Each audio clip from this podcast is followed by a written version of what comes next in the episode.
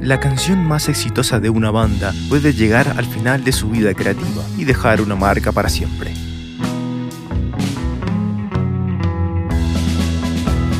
Música. Más. Más. Más. Ok, esa no. Historias. Hoy, en lo que ocultan las canciones, la inmortalidad de la música, la historia de Rock de Casbah.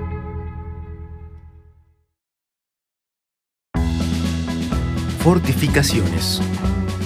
Una de las más recurrentes ironías de la humanidad es que, a pesar de ser todos parte de una misma especie, cuando creamos construcciones sociales, nos separamos. Nos encanta dividir todo y crear distancia entre nosotros mismos. No tenemos mucha paciencia para los vecinos, ya sean del barrio, pueblo, ciudad o país de al lado. Estos conceptos de delimitación se materializan con las fronteras a nivel político y a nivel arquitectónico con muros o murallas, los que a través de la historia hemos usado para separar comunidades, clases sociales y para proteger lo que consideramos tan valioso que nuestros enemigos quieren quitarnos o destruir.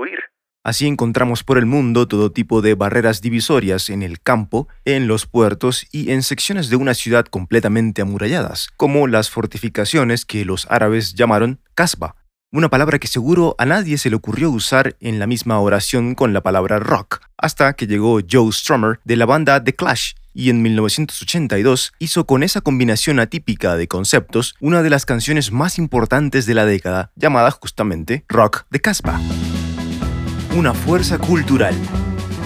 Joe nació en el año 52 en Turquía, donde quizá experimentó algunos aspectos culturales del Medio Oriente que le servirían como referencias para canciones en el futuro.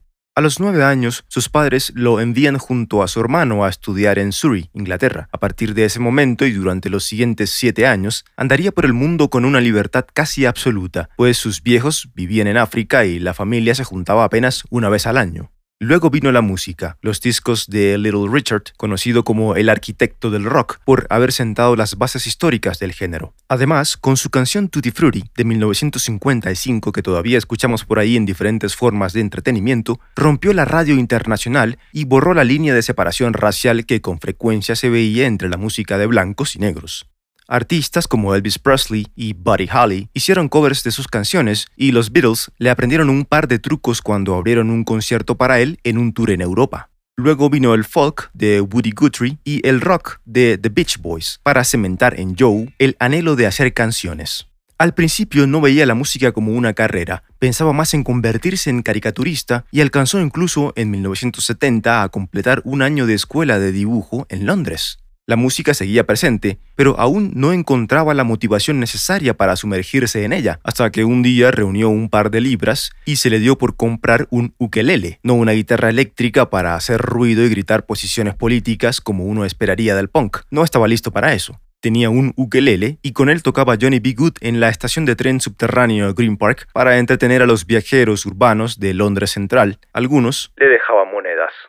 Al parecer, Joe siempre anduvo de un lado para otro. Debía ser su naturaleza. Por eso, en 1973, se fue detrás de una novia que tenía a Gales. Allá conoció a otros músicos un poco más organizados que estaban formando una banda pero no tenían batería. Joe tenía una, así que les ofreció prestárselas a cambio de que lo dejaran ser el cantante principal. La banda se llamó The Vultures, con la cual tuvo algunas presentaciones no muy exitosas mientras cavaba tumbas en un cementerio para conseguir algo de dinero hasta que se aburre de la pala y la muerte y se regresa a Londres a tocar en la estación de siempre. Pero la policía de tránsito con frecuencia lo sacaba, no veía la manera de hacer una carrera como músico de la calle tampoco.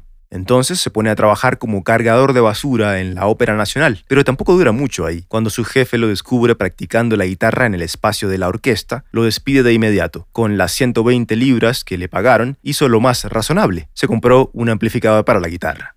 Joe insiste con la música y los trabajos informales. Un día se presenta en un bar con su banda One O Oneers, llamada así por la dirección en la que vivía con sus compañeros de apartamento que eran además los otros músicos de la banda. Al terminar, se le acercan dos tipos, uno de ellos era un manager de bandas y el otro era Mick Jones, un guitarrista interesado en reclutar a Joe como cantante principal de una banda que fuera un fuerte rival para los Sex Pistols, quienes venían tomando fuerza y se convertirían también en una fuerza cultural del movimiento punk. Jones dice, tienes dos días para pensarlo, Joe acepta en uno, y así nace The Clash. completamente distinta. En el 77 logran un contrato con una disquera y empezaron a trabajar, pero también a meterse en problemas con la ley, como la vez que arrestaron a Joe y al baterista Topper Heaton por escribir con aerosol sobre la pared de un hotel el nombre de la banda, o la vez que le pegó con su guitarra a un violento miembro de la audiencia en un show de Alemania. Después de eso, Joe reconoció el error de aquel impulso y juró nunca más combatir violencia con violencia. La banda siguió creando canciones y varios hits como London Calling y Train in Vain, con frecuencia presentando posiciones políticas en contra del racismo y la desigualdad social. Pero como suele pasar en formaciones creativas de gente inquieta que se mueven a toda velocidad por la vida, empezaron a haber conflictos internos que los llevarían al final del viaje. Pero antes, llegaría de manera natural un himno a la inevitabilidad del rock llamado Rock de Casbah. En 1982, la banda se encontraba en Los Ángeles trabajando en un quinto álbum, a pesar de no llevarse muy bien entre ellos. Un día, quizá por la poca motivación, todos, excepto Topper Heaton, el baterista, llegaron tarde. Entonces Topper, que venía jugando con una idea que tenía para una parte de piano, decide empezar a grabarla mientras llegaban sus compañeros. Se sienta en la batería y graba el ritmo base con la intención de mostrarle a los demás, pero aún no llegaba nadie. Entonces se sienta al piano y graba la parte que tenía en la cabeza desde el principio. Ahora ya tenía algo más completo para mostrar. Pero los chicos aún no llegaban, entonces toma el bajo y graba algunas partes para acompañar el piano y la batería. Cuando llegaron, todos quedaron sorprendidos. No era usual que el baterista compusiera, esa tarea quedaba siempre a cargo del vocalista y el guitarrista, pero en este caso estuvieron todos de acuerdo en que la base musical de la canción había quedado lista. Topper dijo, pero es solo una sección, y le respondieron, no importa, cortamos y pegamos partes para completarla. Y así fue. Después de eso no hubo que hacer mucho más. Sin embargo, Mick, el guitarrista, quiso por alguna razón agregar el sonido de la alarma de su reloj digital en la grabación. Después vino la letra. Es ahí donde la canción toma una mayor relevancia. Topper había escrito algo, pero Joe lo descartó de inmediato. Al parecer era demasiado cursi, así que se tomó unos minutos, se fue al baño, posiblemente para buscar tranquilidad, y regresó con una letra Completamente distinta. arriesgándose a ser arrestados. Joe venía con la idea de esa combinación de las palabras rock y caspa. Llegaron a él un día mientras ensayaba con un amigo violinista, quien tal vez como calentamiento empezó a tocar escalas orientales, de ese tipo de sucesión de notas que gracias a las películas de Hollywood nos hacen pensar en un desierto con camellos, calor alucinante y gente con atuendos sobrecargados de tela. Al escucharlo, Joe empezó a gritar rock de caspa simplemente porque esa última palabra corresponde a un aspecto de la cultura árabe y fue lo primero que se le vino a la mente. Hasta ese punto era solo una combinación de sílabas con sonido interesante. El otro elemento que dio rienda suelta a la canción fue una crítica juguetona del mismo manager de la banda, quien un día le dice a Joe, ¿por qué todas las canciones tienen que ser una raga? A lo que se refería era a un método de improvisación de la música clásica india, conocido por su complejidad y por algunas veces llegar a convertirse en composiciones de una hora. Y el comentario venía a que la banda había tomado la costumbre de hacer canciones cada vez más largas. Joe se lleva esa idea a la cabeza y llegando al hotel escribe la que se convertiría en la primera línea de la canción, en la que se habla de un rey que mandó a callar la raga. Entonces, uniendo estas ideas de un mundo árabe y un gobernante rígido, escribe durante ese rato en el baño del estudio años después una historia con tono de fábula. Habla entonces de un rey en el Medio Oriente que prohíbe la música rock del oeste usando la religión como argumento para validar su censura. Pero la gente responde armando conciertos de rock en las plazas y templos, efectivamente rockeando el Casbah, lo que se podría interpretar como sacudir el barrio es decir, una fiesta rebelde tan grande que se siente en cada rincón dentro de los muros de la ciudadela fortificada.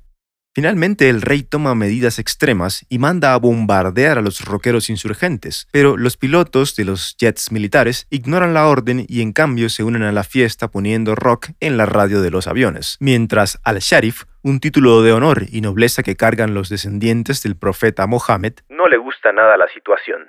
El cuento es en realidad medio inocente y juguetón. Expresa el desafío de la autoridad en un escenario de travesura donde no hay verdaderas consecuencias y al final todos se divierten.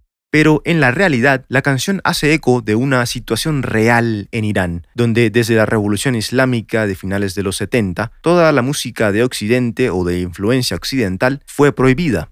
Desde ese entonces, la gente que quiere escuchar rock tiene que hacerlo con grabaciones distribuidas en un mercado negro, y los que quieren hacerlo directamente formando una banda, les toca grabar en secreto y tocar en público arriesgándose a ser arrestados, igual que los asistentes. Desafiar a la autoridad. Al salir, en 1982, la canción se convirtió en un éxito comercial, aunque irónicamente para ese momento el baterista, quien había compuesto la base musical, había sido despedido de la banda por su adicción a las drogas.